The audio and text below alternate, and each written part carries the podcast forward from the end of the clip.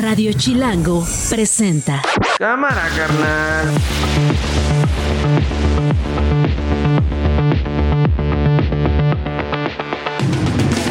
Martes 12 de diciembre, una de la tarde, soy Nacho Lozano y esto no es un noticiero. Así suena el mediodía.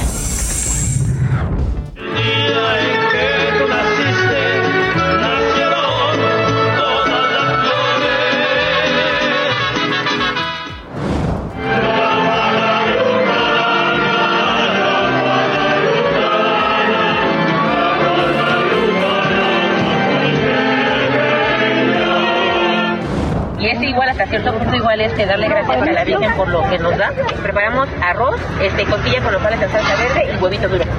Cuando uno tiene fe, todo no importa. Importa más el corazón para dárselo a ella. ¿Está cumpliendo alguna manda? No, nada más vengo a dar gracias. Gracias por un año más de vida que me dio a mí y a mis hijos. Ya nos hicieron eh, algunas unas manifestaciones de, de sus necesidades. Obviamente lo que quieren más es seguridad.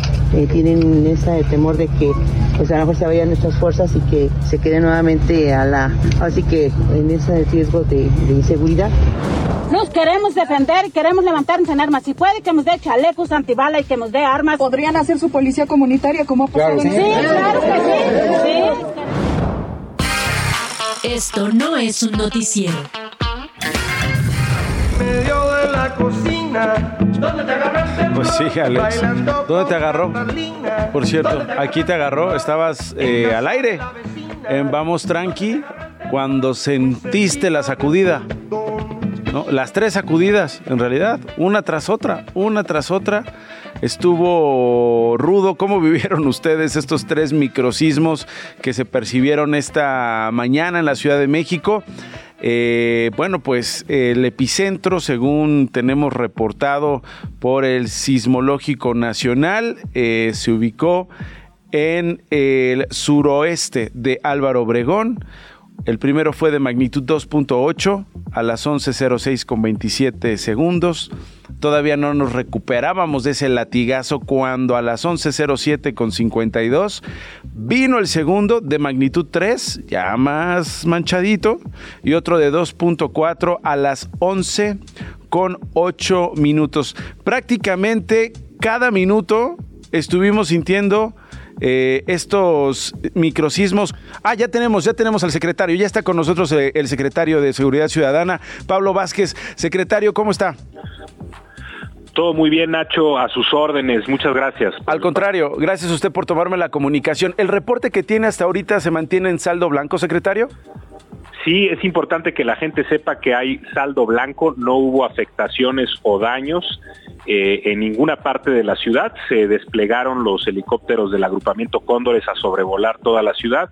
No se identificó desde el aire nada y también nuestras patrullas, las patrullas de la Secretaría de Seguridad Ciudadana estuvieron recorriendo, haciendo recorridos, sobre todo en las zonas donde la percepción fue mayor y no tenemos eh, ningún reporte de daño. Eh, también importante decirle a la gente que sobrevolamos y verificamos todo en las inmediaciones de la Basílica de Guadalupe, donde tenemos Ajá. ahorita una concentración Sí. importante y tampoco hubo Ah, daños o afectaciones. Entonces, digamos, eh, ¿cuál sería el protocolo que lleva a cabo la Secretaría a su cargo, secretario? Es decir, ¿recorrieron por tierra y por aire Miguel Hidalgo, Álvaro Obregón y Benito Juárez?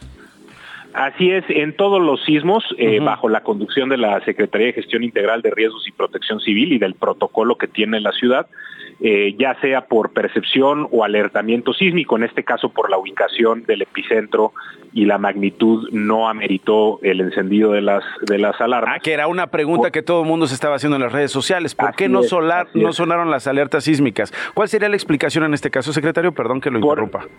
No, al contrario, por el epicentro los, los sensores de la alerta sísmica están ubicados en ciertas zonas, sobre todo en la, en la parte costera, y el epicentro no, eh, en este caso que fue eh, en la propia, en la propia ciudad de los, de los microsismos no ameritan el encendido, eh, como tampoco la magnitud, ¿no? El- en, en el caso de que hubiera sido o hubiera venido de una zona con sensores, la magnitud no, no ameritaría la- el encendido de las alarmas. Pero la percepción, la simple percepción, eh, activó los, los protocolos que implican la evacuación. Eh, para nosotros cerramos algunas vías para resguardar a la gente que está evacuando los edificios. Inmediatamente hacemos los sobrevuelos, nos concentramos en los distintos lugares a nivel eh, regional en las alcaldías y eh, a nivel de mandos en el C5 y desde ahí se empieza a monitorear toda la actividad y son varias instancias que se despliegan en campo, las patrullas, pero también personal de protección civil de la Secretaría de Gobierno y se van emitiendo los reportes, además de todo lo que el C5 monitorea por vía eh, telefónica y por las cámaras de la ciudad, que también eh, las cámaras hacen un, un barrido eh, de, de, afectaciones. Si las okay. ahora, secretario, ¿usted dónde estaba cuando tembló? Yo estaba en el edificio central de gobierno, en el Zócalo, y desde ahí ah, estuvimos. ¿Cómo, ¿Cómo se sintió ahí con... en el centro? El, el, sé que en, algunas partes de la alcaldía Cuauhtémoc se sintió más, en el Zócalo la percepción no fue tan. No fue tan, no fue tan intensa. Este sí, eh, sobre todo en el sur, en el poniente es cuando se sintió pues esto, la, la sacudida, porque además decíamos, secretario, era básicamente minuto tras minuto. Sí, tenemos reportes de que las, eh, la percepción mayor fue en la alcaldía, desde luego Álvaro Obregón, en la Benito uh -huh. Juárez, en algunas partes de la Miguel Hidalgo y en algunas partes de la Cuauhtémoc, donde sí hay reportes de que, de que se sintió eh, fuerte sí. el microsismo. Sí, sí, sí, a mí me tocó ahí en Coyacán, en el sur de la Ciudad de México, y se sintió de una manera tremenda. Así que, eh, pues bueno, eh, espero que no haya pasado de crisis nerviosa. Los panaderos, secretario, no, llevan una, una venta tremenda en los últimos meses para el susto en la ciudad. Oiga, aprovecho que está con, eh, con nosotros Pablo Vázquez, secretario de Seguridad eh, de la capital. Hablábamos de la Basílica. Histórico, ¿no? Eh, según cálculos, 13 millones de peregrinos en los últimos días, más de una semana, viniendo de varias partes de la República Mexicana, incluso fuera del país. Saldo blanco también en las festividades allá en la Basílica. Así es, en unos minutos más eh, se estará informando ya con datos eh, de cierre, pero tuvimos una, una gran concentración en esta que es sin duda una de las fiestas religiosas más importantes del, del mundo, donde la Ciudad de México es anfitriona de muchísima gente, no solo del país, sino a nivel internacional, y, y se hizo un operativo con la Secretaría de Gobierno, con Protección Civil, desde luego con la policía, desplegando una gran cantidad de elementos, no solo en la zona, sino también en las inmediaciones, también personal de asistencia médica, nuestro escuadrón de rescate y urgencias médicas, los sobrevuelos, se montó todo el operativo con saldo con saldo blanco y creo que la gente pudo eh, desde luego celebrar y disfrutar. Ok, entonces no hay heridos, eh, no hay eh, digamos ningún tipo de denuncia de los peregrinos, salvo pues bueno estos accidentes que estuvimos reportando desde la mañana en la México Puebla y en la México Pachuca, ¿no, secretario? Pero eso pues ya le toca a la guardia.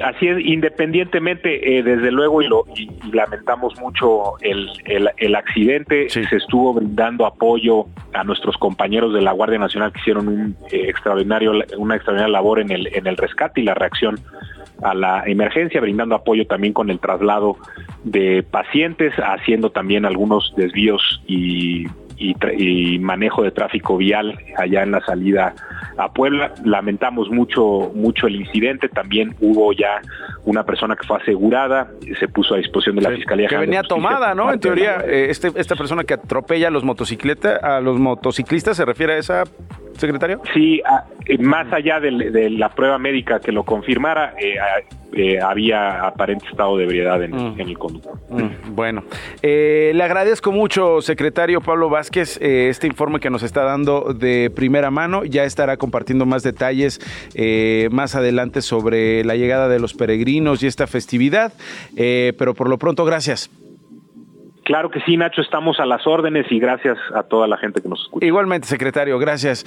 Es el secretario de Seguridad Ciudadana. Ahora sí, Jorge, eh, pues mientras nos estábamos preparando para entrar al aire, otro temblor. Digo, eh, a ver, vivimos en, un, en una zona eh, telúrica, todo el tiempo está temblando, todo el tiempo se registran estos movimientos, pero bueno, eh, hubo otro, eh, hoy 12 de diciembre, 12 con 49 y 13 segundos. el sistema de alerta sísmica mexicano detectó uno en tres estaciones sismosensoras en Michoacán. No ameritó eh, alerta a la Ciudad de México, pero andamos bien ciscados, Jorge. Así es, como bien lo dices, buenas tardes auditorio.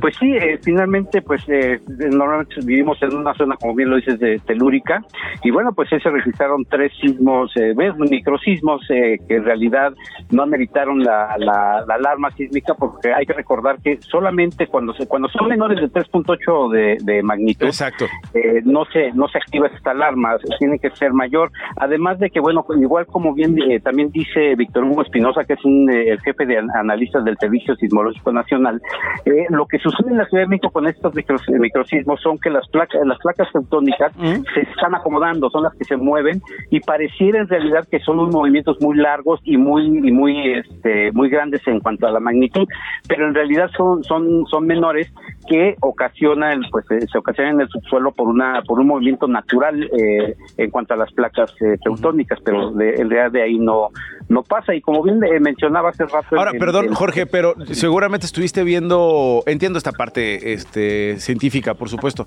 estuviste viendo los los videos que se compartieron en redes sociales de algunos usuarios sobre todo de circuitos cerrados. Sí fue una sacudida fuerte no o sea sí se, sí se veían estas sacudidas fuertes. No llegaron a los 3.8 pero pero pues bueno la sensación yo decía en la escala chilanga como de 6 no Claro, sí, porque porque además esa, esas sacudidas, como ese fue el epicentro, en, en, realidad fue en la alcaldía de Álvaro Obregón, en la zona de Miscuac, ahí fue donde en realidad, eh, como el, es el epicentro, es un, un jalón muy fuerte, mm. como si como si como, cuando han ocurrido en, Guerrero, en Michoacán y todo esto, por eso lo sienten ellos con, con mayor intensidad, porque es el jalón primero y después ya viene el movimiento, y aquí sucedió eso, vino vino un jalón y después ya el movimiento que, que, se desprendió en, el primero que fue de 2.8, el segundo segundo de 3 y el y el, el tercero fue de 2.4 y como fueron fueron casi progresivos de entre 1 2 y eh, fue uno a las 6 11 6 otro a las 11 7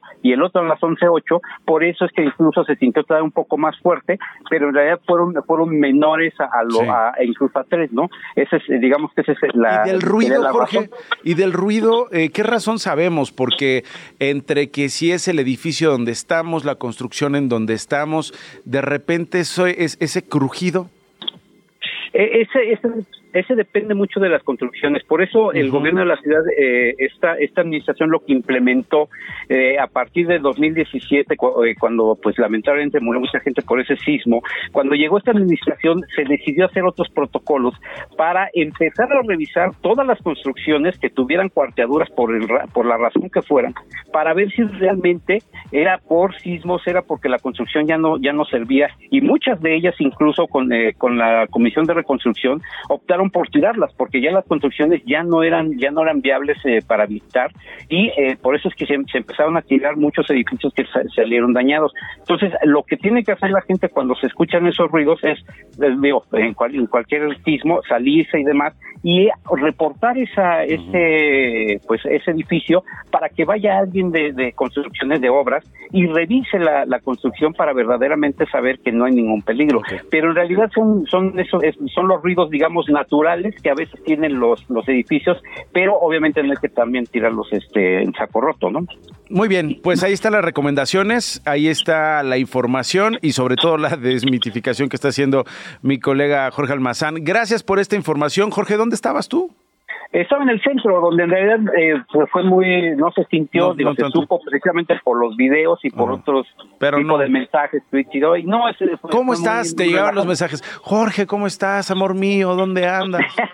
Ojalá no más bien por todos los demás, sí, no, de hecho, mira, hasta en este momento ahorita se móvil, eh, el metro, obras, eh, salud, todos reportan saldo blanco, todos ya están en actividad, así que en realidad fue por fortuna nada más el susto. Sí, solo el susto, afortunadamente. Bueno, Jorge, Te mando, te mando un abrazo. Gracias por toda esta información. Esto no es un noticiero. ¿Qué está pasando en el Estadio Azteca? Bueno, pues eh, portazos, revendedores, revendedores en la Ciudad de México, no lo puedo creer. Bueno, pues ahí está. Rumbo a la final entre América y Tigres, hubo un portazo hace unos instantes en las taquillas del Estadio Azteca. Eh, esto hay que decirlo, después de horas y horas de espera, eh, que aficionados estuvieron haciendo filas, apartando sus lugares, pues formándose para tener un momento en la taquilla, llegar finalmente con los vendedores, pagar el boleto y vámonos. Bueno, pues se les metían personas, habían revendedores que compraban de más y aquello se volvió un desgarriate.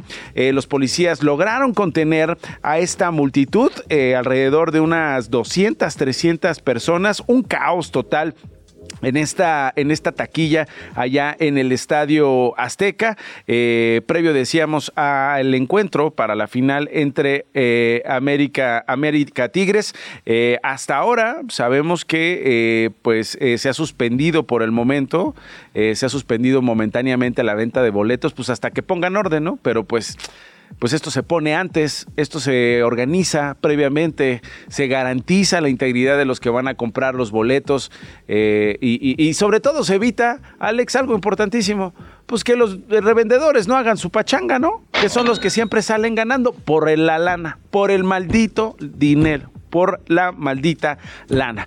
Esto no es un noticiero. El Aeropuerto Internacional de la Ciudad de México, se los conté hace días, a partir del próximo año tendrá eh, cobros eh, a través de las aerolíneas, a través de los servicios que brindan estas aerolíneas y el incremento en el pago de la tarifa de uso aeroportuario. El TUA, que es uno de los impuestos o tarifas o vamos a decir pagos que se incluyen dentro de lo que ustedes compran en su boleto de avión. Es el pago que exigen los aeropuertos para el uso de sus instalaciones. Eso es lo que pide. Eh, cada aeropuerto. Y entonces este pago se le traslada, pues, a nosotros, se nos traslada a los viajeros que pagamos el TUA. Cuando ustedes hacen una reservación, sale la tarifa, salen que, que Alex quería viajar en primera clase, órale, en primera clase. Que va a llevar cuatro maletas, pues te cobran las cuatro maletas. Que vas a querer tres bebidas porque te pones nervioso en los despegues y aterrizajes, te las van cobrando y al final... Ay ahí llega el TUA y lo pagas. Bueno. El Aeropuerto Internacional de la Ciudad de México explicó que el TUA nacional e internacional está expresado en dólares. Eh, estamos hablando de que, eh, de acuerdo con lo publicado en el Diario Oficial de la Federación, el TUA nacional será de 28.95 y el internacional de 54.96 eh, dólares. ¿no? Entonces ahí multiplíquenlo por 18. ¿Cómo anda el dólar ahorita, eh, mi querido Alex? Este, tú que andas comprando y vendiendo de los verdes, eh, ahorita me avisarás. Pero bueno, el aeropuerto informó además 1732, gracias Alex.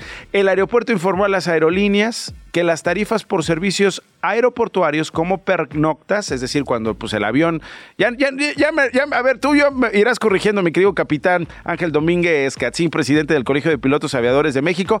Las pernoctas es cuando la aeronave eh, se queda, digamos, en el aeropuerto, ¿no? Pasa la noche, pernocta.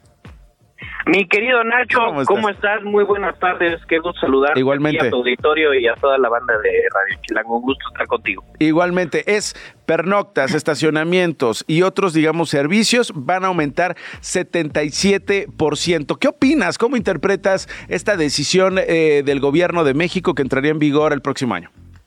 Terrible, Nacho. Pues mira, el 2023 ha sido un año de terror para la aviación mexicana y pues si empezamos mal, pues la verdad es que yo creo que la administración federal dijo por qué tendríamos que cerrarlo bien, ¿no? Entonces son, eh, puntualmente son cuatro servicios adicionales al TUA los que se están incrementando en un 77%. Uno, como tú muy bien lo dijiste, la pernocta, es decir, si yo aerolínea quiero que mi aeronave eh, se quede dentro del aeropuerto y que, y que pase la noche en ese aeropuerto, pagas eh, la pernocta, también se pagan los aterrizajes, es decir, cada vez que una aeronave aterriza, pagas la tarifa por el aterrizaje.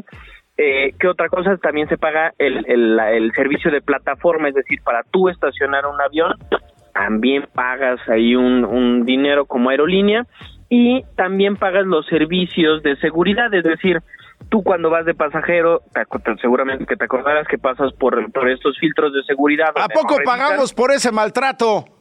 También pagas por ese maltrato, mi querido Nacho, por un servicio que, por cierto, pues es algo que la verdad es que no nos merecemos los mexicanos en el ICM, que es malísimo, y que, por cierto, hasta se robaban las maletas estos, estos servicios antes. ¿Qué está haciendo muy bien la administración actual de la ICM?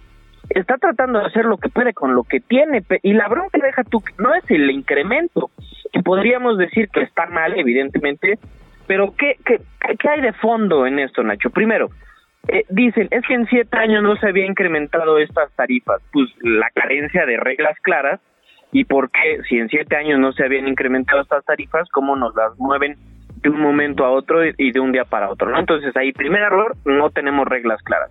Y segundo error, los recursos que genera el aeropuerto de la Ciudad de México no se los queda el, el, el, el Benito Juárez, es decir, no vamos a tener mejores servicios, ¿eh? no vamos a tener mejores instalaciones en la Terminal 1 y en la Terminal 2, no, ese dinero se va a ir a pagar los bonos de la cancelación del famoso aeropuerto de Texcoco. Entonces, por donde lo veas, es un sinsentido, mi querido Nacho. Ahora, eh, ¿qué con las aerolíneas? ¿Qué con la con la responsabilidad, si puedo usar esa palabra, Ángel, de las aerolíneas? ¿Por qué todo se traslada al usuario final?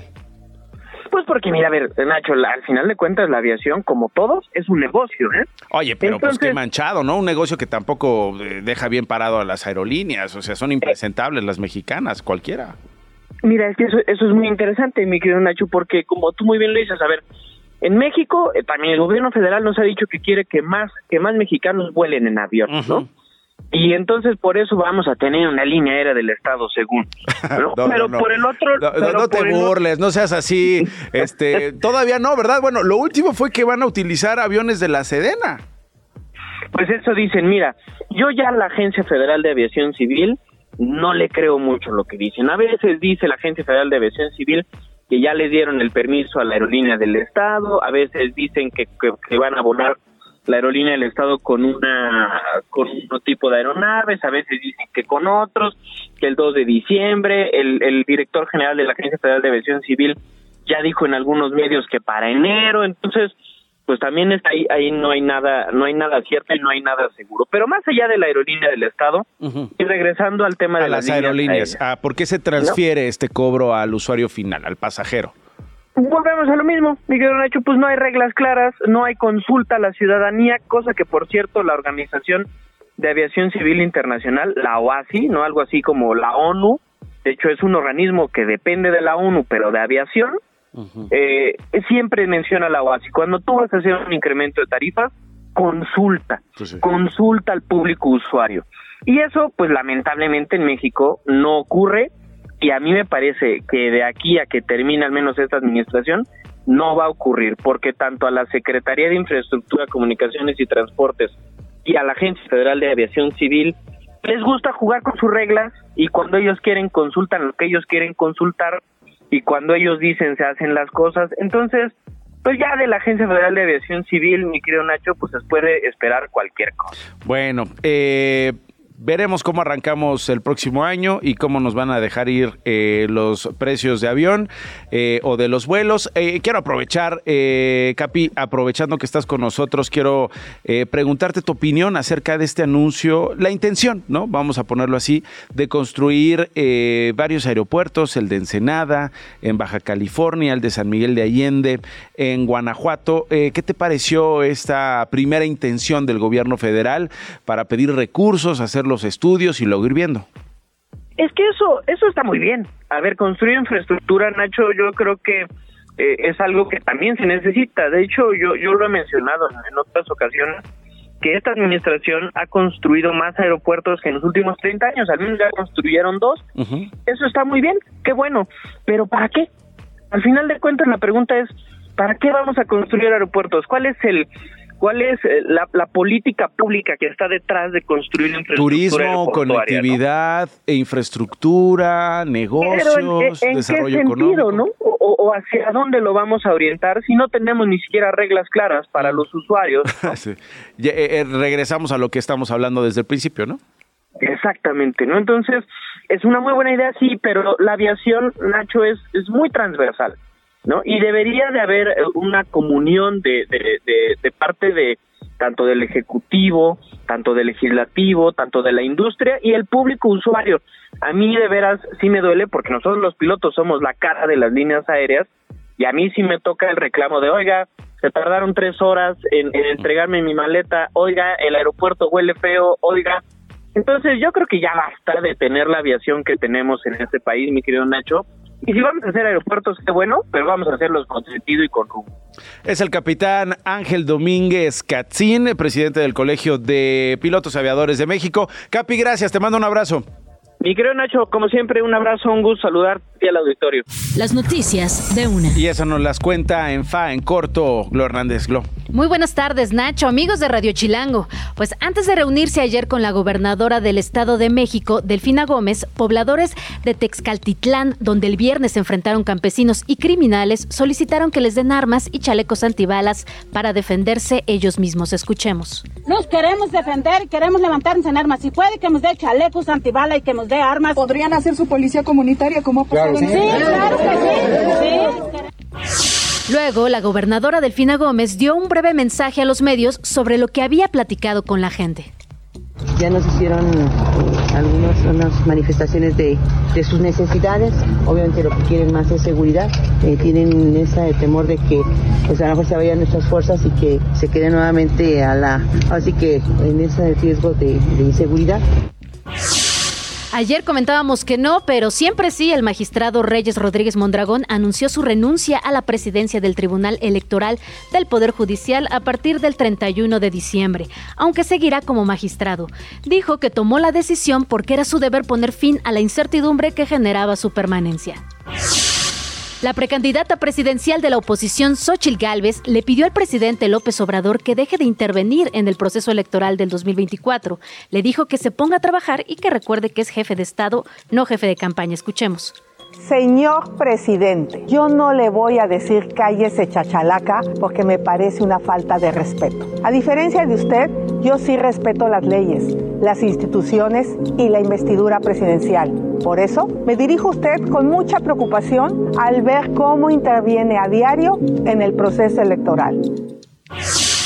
Los cuatro integrantes de la sección instructora de la Cámara de Diputados iniciaron esta mañana el análisis del dictamen con el que se definirá si desafueran o no al fiscal general de Morelos, Uriel Carmona. Mañana mismo podría votarse el tema en el Pleno y bueno, recordemos que esto fue a partir de que se le vincula supuestamente, o bueno, más bien por estar defendiendo a quien fue el feminicida de Ariadna Fernanda, quien fue encontrada eh, pues muerta, asesinada en Morelos el año pasado. Sí, acusado de obstrucción de justicia, tortura, eh, varios, otros, varios otros temas. Muchas gracias, Glo.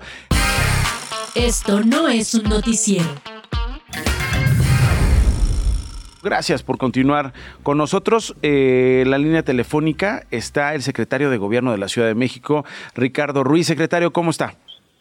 Nacho, ¿cómo estás? Muy buenas tardes. Aquí a la orden. Igualmente, buenas tardes, secretario. ¿Cómo, ¿Cómo le fue con la Basílica de Guadalupe? ¿Hay un aproximado de cuántos peregrinos visitaron el Templo Mariano, secretario? Pues bueno, eh, seguimos todavía, Nacho, sigue llegando gente, todavía hay mucha gente. Aproximadamente estamos pensando que a estas alturas hay como 7 millones han, han, han ido porque algunos van, eh, fluye, Sí, algunos sí. se regresan. Desde hace días, además. aproximadamente 7 millones. Hace un año hubo 11 millones de, de personas que estuvieron. Todavía el día de hoy va a estar llegando gente. Calculamos que por ahí va a ir el número de gente que vaya. O sea, ¿7 millones menos que el año pasado o esta cifra de No. 13 millones se puede alcanzar? Eh, más bien esta cifra va a subir, sigue creciendo porque está llegando gente todavía, se están yendo. Entonces, eh, pensamos que va a ser similar al año pasado. Ah, ok, Así, similar al 11 año millones. pasado. Ok, Sí. ahora, ¿qué va a suceder en las inmediaciones con este perímetro que ha sido controlado en este esfuerzo de la Secretaría de Gobierno, de la Secretaría de Seguridad Ciudadana y otras dependencias, secretario? Es, es importante que, que la gente conozca que el operativo que le llamamos Bienvenido Peregrino es un operativo que está en toda la ciudad, en las diferentes entradas, carreteras de la ciudad, hay módulos, hay gentes de- desde la- de las diferentes instancias que están apoyando, tanto patrullas como, eh, como ambulancias, como gente que puede apoyar en hidratación. Ah, en torno al- a la basílica, pues también tenemos módulos donde hay gente de todas las instancias. Estamos hablando de aproximadamente 10 mil personas del gobierno de la ciudad, 5 mil de áreas de gobierno y 5 mil de la Secretaría de Seguridad Ciudadana que están proporcionando todos los apoyos que se requieran en la zona. Ok, eh, secretario, eh, caótico el día de hoy tras los sismos, algo que le preocupe en las inmediaciones de la basílica, o la verdad no, no, no, no pasó a mayores con los peregrinos. No, fue, fue un, como sabemos, un susto, un susto que se localizó solo en algunas alcaldías y, y sigue fluyendo con los peregrinos. Ellos traen su meta, están ahí y siguen, siguen los eventos alrededor de la basílica en todo el perímetro. Insisto, van a seguir fluyendo todavía, llegando y yéndose peregrinos hasta el día de mañana. Eh, al, a, en la mañana es cuando va a quedarse despejada la zona. Muy bien. Seguimos trabajando bien. Bueno, pues entonces eh, mantenemos la comunicación. Secretario, ¿dónde le agarró el temblor, por cierto? ¿Dónde me agarró el temblor? Pues ahí, por la oficina, ahí por el Zócalo. Ah, por por ahí el- estuvimos. Ah, muy ¿eh? bien. No se sintió entonces tanto. problema, El susto nada más. Nada más el susto. Ricardo Ruiz ¿Eh? Suárez es el secretario de Gobierno de la Ciudad de México. Gracias, secretario. Hasta luego, Nacho. Bueno, modificaciones al servicio por esta movilización religiosa de peregrinos para quienes nos están escuchando y van a salir de sus oficinas en las próximas horas o van a estar por esta área y quieren utilizar el Metrobús. Atención, de las 4 de la mañana a las 7 de la noche de hoy, 12 de diciembre, se mantienen las estaciones cerradas de la Villa, Gustavo Amadero, Infantil La Villa, el Hospital Infantil La Villa, de los Misterios Martín Carrera y el Hospital General La Villa. Esto de la línea 6 del Metrobús. De la línea 7 se mantiene cerrada la estación Garrido. Atención también quienes van a transbordar a Indios Verdes, aunque parcialmente estará eh, dando el servicio, se puede ver afectada, sobre todo eh, viniendo de la línea 7. Y lo mismo este, otros, otras estaciones como de los Misterios y el propio Hospital Infantil La Villa, que hace correspondencia con la 6, y Gustavo Amadero, que hace correspondencia con la 6.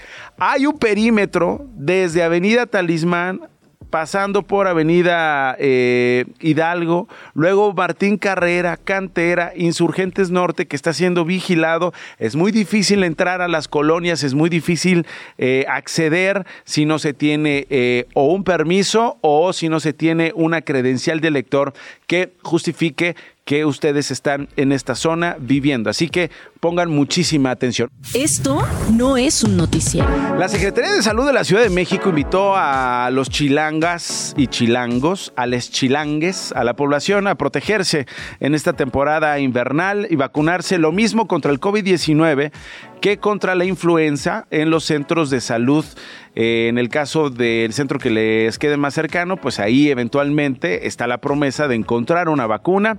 Eh, el 21 de diciembre a las 20, eh, perdón, el 21 de diciembre del año pasado al 4 de diciembre de este año, la Ciudad de México se han aplicado 562.991 dosis de la vacuna Abdalá, la que actualmente se encuentra disponible en 200 centros de salud para que eh, hagan uso de ella. El martes 5 de diciembre eh, inició la vacunación de refuerzo contra COVID-19, pero con la, vacuna Sputnik 5, eh, que estaría disponible de manera gratuita para los chilangos y las chilangas de 18 años en 32 centros de salud de la Ciudad de México, en el Centro de Estudios De Ciencias de la Salud y los horarios se habían anunciado de lunes a domingo en los horarios de las 8 a las 3 de la tarde.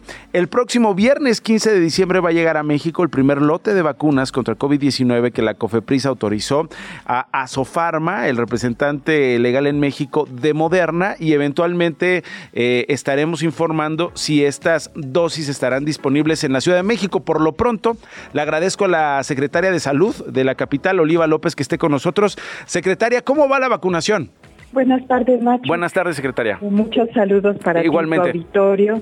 Estamos bastante bien porque tenemos ya al corte último, hemos aplicado 573.385 dosis de Mm, vacuna Abdala, Subió sobre 13,000 todo más. de refuerzo, y del 5 de diciembre a la fecha ya hemos eh, aplicado 8.007 dosis de Sputnik. Eh, la respuesta de los capitalinos siempre hay que agradecerla porque eh, atienden las recomendaciones y sobre todo están previniendo eh, cuadros graves al vacunarse. Estamos ciertos de que esto va a seguir hemos estado poniendo refuerzos a pesar de que la Ciudad de México, aún con las que la Ciudad de México tuvo un modelo muy exitoso de vacunación y el esquema inicial está en 96 con coberturas de 96% muy alto. en la población. Es muy alta y 90% con primeros refuerzos. Muy alto. y ahora estos ya son segundos terceros e incluso cuartos refuerzos. Ahora estuve leyendo la semana pasada secretaria seguramente usted también los vio algunos comentarios en redes sociales sobre que en estos centros de salud no había vacunas y habría que esperar. Usted qué reporte tiene de esto secretaria Sí hay biológico, pero lo que es cierto es que hay que esperar un poquito okay. para en el momento en que se abre un frasco, entonces ya se aplica a varias personas, sobre todo con influenza, porque eh, tenemos pues que optimizar los recursos y no se tarda mucho en que se junten 10 personas, 5 personas para poder eh, optimizar esta. Ok, lo dosis. que usted me está diciendo es, si alguien llega y no hay un, eh, una dosis, digamos, abierta, pues tiene que esperar que se, eh, que, que se complete el grupo que va a recibir las dosis que se aprovechan de un frasco. Sí, eh, hay variación en, la, en los viales, algunos vienen con cinco dosis, otros vienen con más dosis, entonces uh -huh. Sí les pedimos su comprensión, pero en general es bastante rápido. Tenemos afluencia importante y en el caso del Sputnik, pues está solo en 32 centros, centros de salud, de salud. Uh -huh. porque aquí hay más complejidad en la red de frío. Es una vacuna que debe estar congelada. Cuando se descongela, tenemos un margen de dos horas para su aplicación, entonces tiene un manejo un poco más eh, complejo y eh, por eso está solo en 32 unidades, pero en el resto eh, pueden encontrar Abdala y también la vacuna contra la influenza. ¿Qué puede pasar? Que se acabe porque hay una demanda creciente, pero se resurte de inmediato. Tenemos mecanismos donde los centros de salud más grandes rápidamente movilizan eh, más vacunas si es que en los pequeños se acabó. Ahora, esto que decía secretaria Oliva López, eh, titular de salud en la Ciudad de México, eh, la recepción del próximo viernes 15 eh, de este lote de Moderna, ¿se va a aplicar en México? ¿En Ciudad de México? Sí, seguramente sí es un lote que viene aprobado ya por COFEPRIS uh -huh. y que estará seguramente disponible para su venta en forma comercial. Todos nuestros servicios, en el caso de los servicios de la ciudad de salud, eh, son gratuitos, son universales y eh, es, digamos, esta vacuna comercial, pues va a ser complementaria para aquellas personas que eh, quieran vacunarse con una marca específica. Muy bien, secretaria, le agradezco muchísimo la información.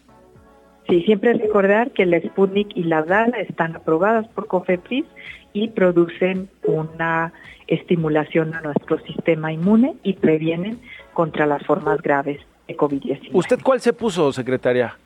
A mí me tocó Sputnik en el esquema original, Ajá. luego mi refuerzo me tocó AstraZeneca, luego el segundo refuerzo eh, me tocó con eh, eh, Pfizer y este año ya Abdala y antiinfluenza. Muy bien. Bueno, pues ahí está eh, la experiencia personal de la Secretaria de Salud de la Ciudad de México. Gracias, secretaria.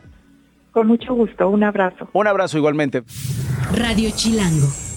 Bueno, Leonardo Núñez seguramente está bien encabronado. Iba a decir encabronado, Leonardo, pero déjame pienso en otra palabra. Bien enojado.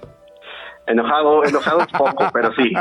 Oye, eh, tú eres analista político, eres director de investigación aplicada en Mexicanos contra la Corrupción y la Impunidad. El presidente Andrés Manuel López Obrador anunció a principios de semana que antes de que termine su administración, es más, dijo el presidente, antes de que termine el año, va a presentar una iniciativa de reforma administrativa para que el gobierno federal termine con la COFESE, con el IFT y con el INAI, que te acuerdas cómo decía Enrique Peña Nieto que era el INAI, el Instituto para que el pueblo sepa más o menos cuánto gasta el gobierno. Donde hay algo y como cosas. Y cosas de así, más o menos, en resumen, el INAI. Se van, eh, Leonardo, dice el presidente, o por lo menos esa es ahora su intención. Pues ahora, e, e, es una intención que está declarando, pero que la, ha ido ejecutando a lo largo de toda su administración, ¿no? A estos órganos los ha ido recortando presupuesto, los ha ido colonizando, los ha ido desactivando donde puede, porque, por ejemplo, llama mucho la atención que no nos hable de la CNDH, porque pues la CNDH ya no, ya está eh, tetratransformada, ¿no? Eh, pero creo que es muy sintomático de, de, lo que, de una forma de desviar la conversación pública, de entrar con algo que es extremadamente preocupante, que es pues regresar a un modelo de gobierno como de los 70, ¿no? En el cual pues nos está diciendo eh, el gran problema con estas instituciones es que eh, nos quitaron poder, ¿no? Eh, y, y, la frase que ha repetido muchas veces es hay que desaparecerlas porque no sirven para nada. Y yo creo que ahí es donde está la clave de todo esto, ¿no? Porque no sirven para lo que quiere el gobierno, ¿no? En el sentido de no sirven porque representan transparencia, porque representan la oportunidad de vigilar al gobierno y cuestionarlo con información que hoy ellos nos están tratando de esconder. Y creo que ahí es donde hay un tema donde tendremos que hablar en el fondo de lo que está sucediendo acá, que es el gobierno está ejerciendo el poder de un modo en el cual nos están ocultando información, están gastando en cajas negras, están regresando las lógicas de las partidas secretas en el sentido de que no los podemos vigilar los ciudadanos. Eh, y si quitamos estos organismos, pues vamos a regresar mucho más hacia allá y nos vamos a quedar, pues eso, como si estuviéramos en los 70 otra vez, con un gobierno al que es imposible cuestionar, vigilar. Eh, ¿Por qué? Porque no les caen bien que los anden vigilando. Y eventualmente, ¿qué pasaría con esta Comisión Reguladora de Energía, el IFT, la COFESE y el INAI, eh, Leonardo? Eh, entiendo que formarían parte de, la de algunas secretarías, simple y sencillamente desaparecerían en algunos casos. ¿Y qué le quedaría a la sociedad civil, a los ciudadanos? Claro, pues lo que sucedería en este, en este caso, lo que, y lo que el presidente dice es, ¿para qué tenemos esas instituciones allá afuera si nosotros en el mismo gobierno lo podemos hacer? Nos podemos vigilar si nosotros, de como las escaleras de arriba para abajo, somos impolutos y no vamos a cometer eh, ningún acto de corrupción, aunque este sea Galmex ahí, ¿no? Exactamente, yo creo que ahí es donde ahí es donde está todo el problema de, este show, porque justamente el presidente nos dice, ¿para qué lo necesitamos? Sí, por ejemplo, ¿para qué necesitamos al INAI?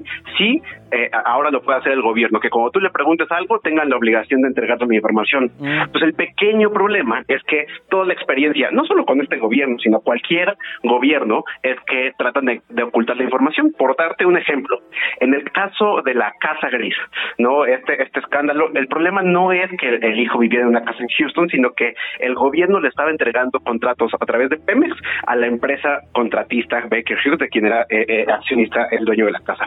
Esos contratos el gobierno dijo que no existían, ¿no? Abiertamente dijo, aquí no pasa nada porque no hay contratos, no hay problema. Y solo gracias a que se peleó ante el INAI, esos contratos se hicieron público un año después y dijeron, ay, ¿qué creen? Esos contratos que decíamos que no existían, sí existen. Y el problema es que eso nos está pasando con un montón de casos en los cuales pues el gobierno nos está ocultando la información y solo porque el INAI puede intervenir es que la podemos obtener. Sin eso, pues vamos a tener pues este, este, este ejercicio eh, tetratransformado donde va a haber mucha transparencia en las conferencias matutinas, ¿no? Y pues eso no se puede verificar, eso es solo un espectáculo, eh, en lugar de datos para poder ver si hay empresas fantasma, para poder mejorar transparencia, y en fin, pues eh, eh, están siguiéndose pues, por lo que les gusta. Oye, pues yo no quisiera ser Adrián Alcalá, que recién llegó al INAI como presidente, porque si eventualmente esto esto avanza, pues simple y sencillamente se quedó como en su primera chamba, su primer presidencia ahí en el INAI y no pasó a más. ojalá y no se concrete, ojalá y no estemos hablando de la desaparición de estos organismos autónomos, de estos contrapesos, de estos organismos que además son resultado de una lucha que tú ya detallabas, Leonardo, de décadas de la ciudadanía organizada, molesta, harta de la corrupción y exigiéndole al poder, a los poderosos con nombre y apellido que rindan cuentas, eh, que se regule el poder, que eh, haya reglas claras y que se cumplan. Y si pues estos organismos eh, tienen fallas, si estos organismos no son impolutos, pues entonces habrá que echar ojo y poner orden, pero no sé si sea la salida, creo que no, desaparecerlos. Así que si te parece bien, mi querido Leo, hablamos cuando se presente la iniciativa, a ver cómo la ves y lo seguimos comentando.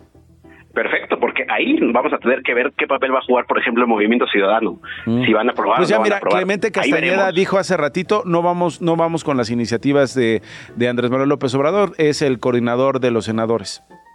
Pero, ¿sabes qué? Pueden votar con los pies, ¿eh? pero bueno, de eso ya hablaremos Mm, después, mm. porque pueden salirse de la sesión y hacer que Morena pueda tener mayoría eh, porque hay menos personas. Como en el Pero bueno, Estado de es- México que salieron de la elección sin candidato. Correcto, y entonces a veces también esa es una forma de colaborar quitándose, pero para hacerles el favor. Mm, bueno, pues si te parece bien lo analizamos cuando se presente mi querido Leonardo Núñez. Te mando un abrazo. Encantado, Nacho, y saludos a todo tu auditorio. Igualmente. Esto no es un noticiero. Con Nacho Lozano. Pamela Escamilla es editora de Guía en Chilango. ¿Qué pasó con Ricardo Arjona, Pamela? ¿Cómo que se va? ¿Cómo que se retira? ¿Cómo que ya está harto de la falsedad de la fama? Ah, hola, ¿qué tal? Este, bueno, pues sí, ese es como uno de los motivos que él mencionó para su retiro, pero bueno, este, él ha tenido como bastantes situaciones de salud. Este- La cadera, ¿no? La Ajá. columna vertebral, como dice una de sus canciones. Ah, mira, sí, tal cual. Así, bueno, pues el problema es, el problema Exacto. es que, que justamente... eh, Ah, no, no, no empieces, Pamela. No me vas a hacer aquí un reporte con las canciones utilizando no, bueno, frases. tú empezaste, tú empezaste. Porque entonces el taxista con el que iba. No, ya. Bueno, Pamela, pero entonces, problema de salud eh, que lo hace terminar una gira de más de qué? 150 países y decir, Sí. después de unas décadas, eh, eh, bueno, unas décadas, varias décadas, me voy. Sí, así es. O sea, esta gira tuvo 159 conciertos, que fue la más reciente. De hecho, creo que vino el año pasado a la Ciudad de México. Y pues tuvo varias infiltraciones en la columna para, pues, para postergar lo más que se pudiera y pudiera terminar la gira y este y no tener que operarse de la columna, interrumpir todo y todo esto. Que de hecho creo que por ahí sí pospuso algunas fechas, pero no este pues bueno, sí logró terminarla ya con la, el calendario más reciente.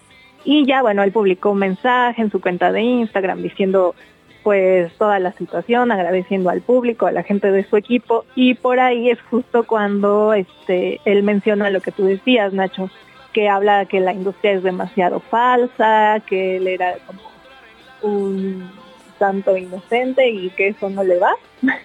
Y básicamente que que se gastó toda su falsedad durante los primeros años de carrera, que vale destacar que, pues, que fueron aquí en México, ¿no? Precisamente, y que pues como que en los, esos primeros años de éxito, como que se acabó todas sus sonrisas falsas y así, y que entonces pues solo quedó una persona que estaba ahí aguantando, y entonces como que este retiro por motivos de salud, él prefiere buscar como, una vez que esto pase, como otra motivación que no esté relacionada Sí. con la música. Bueno, pues mira, nada más, eh, eh, eh, digo, con todo respeto a los fanáticos de Ricardo Arjona, ¿no? Pero pues si escribes Ayúdame Freud, ¿no? ¿Por qué es tan cruel el amor? ¿Cómo duele? ¿Quién diría? Este, Jesús es verbo no sustantivo, ¿no? Hongos, no, pues dice, no, pues está, eh, igual y si no se la está pasando también. Como cualquier otro, no nada más que creo que él ha sido muy crítico de esta, eh, como él llama, falsedad, aunque también ha estado envuelto en, escándalos, ¿no? Me acuerdo desde hace algunos años de violencia en el hogar, en fin, este, eh, muy polémico Ricardo Arjona, eso sí, con mucho jale, con muchos eh, fanáticos en prácticamente toda América Latina. Así que bueno, pues este que sea lo mejor para él. Y yo te agradezco muchísimo, mi querida Pamela Escamilla, editora de Guía en Chilango, que me hayas tomado la llamada. No, muchas gracias a ti, Nacho, y a todo tu equipo y cualquier cosa, aquí estamos. Órale, muchísimas gracias. Órale, abrazo. Oigan, eh, les estaba contando de lo del Estadio Azteca, eh, la venta de estos boletos de la final. Cristian Mendoza es reportero de Excelsior. Eh, Cristian, vamos a escuchar un Nat Sound, un, un- un- un sonidito ahí de lo que estaba pasando en este portazo ahí en las taquillas del, del Estadio Azteca y lo comento contigo, Cristian.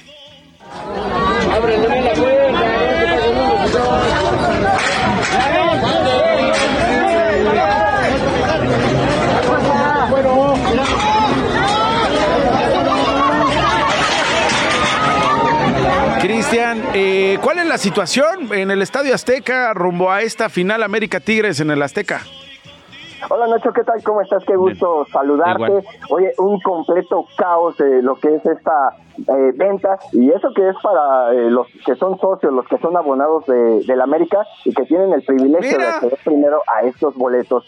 Eh, en un principio se había señalado que la venta era exclusivamente por eh, internet, pero eh, hay abonados que pueden acceder a estos primeros boletos yendo a las taquillas del Estadio Azteca, pero destacando que muchos de esos abonados no son fanáticos, Mm. son revendedores y no solamente tienen un abono, o sea, ellos cuentan de 20 a 30 abonos Pues y con cada uno puedes estar consiguiendo de uno a tres localidades. Entonces, imagínate la, el descontento y la competencia entre ellos, Nacho. No, a ver, Cristian, si de verdad quisieran las autoridades, eh, de- eh, la- digamos, las del gobierno, de todos los niveles, pero también la de, eh, las de los clubes, la de eh, las autoridades de las taquillas, de los sistemas de venta de boletos, acabar con los revendedores, lo harían, pero creo que en el fondo algo les conviene. O mucho. Es correcto, es correcto. Incluso hasta ya saben de, de esta situación y mandan a un importante ahí grupo de, de dispositivos de seguridad porque saben que hay un eh, puede haber problemas. Saben lo que está pasando y lo que se puede desencadenar y desde un principio ya saben y mandan ese dispositivo de seguridad Mm. sabiendo de lo que pues, eh, para evitar algunas broncas o que pase a mayores, ¿no? Lesiones eh, más importantes, pero las peleas, los empujones, los portazos van a eh, eran este inevitables. Ok, ahora Cristian, está suspendida esta venta, va a continuar durante el día. ¿Qué le podemos decir a la gente que nos está escuchando? que lo intenten, al menos los que son abonados, eh, lo intenten vía internet. Que lleguen con casco, que lleguen con chaleco, que lleguen con como puedan. Y con la mayor de las paciencias, porque desde ayer empezaron a acampar, ¿eh? Es decir, eh, 12 de la madrugada, Sí. empezaron a llegar personas, estacionaron sus automóviles ahí al ladito de la taquilla que está frente a Avenida, a, a la calzada de Tlalpan, y ahí empezaron a hacer la fila para poder acceder a esos boletos. Eh, te voy a ser sincero, y por lo que ha pasado en liguillas pasadas, eh, si alguien apenas se, se dirige hacia el Estadio Azteca, va a ser imposible que pueda acceder a estos boletos porque la venta se va a saturar. En línea ya están reportando problemas en, en esta distribuidora de, de los de boletos. No voy a decir la marca para no darles más promoción, pero ya sabemos quién es la mafiosa de, de este de este show. Pero realmente va a ser imposible, va a ser muy difícil que puedan llegar a estas horas y poder conseguir algún boleto porque lo van a acaparar todos los revendedores y el día jueves va a ser la venta para el público en general, pero van a ser muy poquitas localidades las que se van a, a estar liberadas. Cristian Mendoza, te agradezco muchísimo estos comentarios, te mando un abrazo. Igualmente Nacho y pues de paciencia a todos y si no, verlo por la televisión, América Tigres, una final bastante atractiva, no se desesperen, habrá este boletos en otra ocasión. Ya estás, Cristian Mendoza, reportero de Excelsior. Con esto nos vamos, gracias por haber estado con nosotros, se quedan en Radio Chilango. Esto fue Esto no es un noticiero con Nacho Lozano, una producción de Radio Chilango. Escucha un nuevo episodio de lunes a viernes en tu plataforma de podcast favorita. Radio Chilango, la radio que... Viene, viene, ¿eh?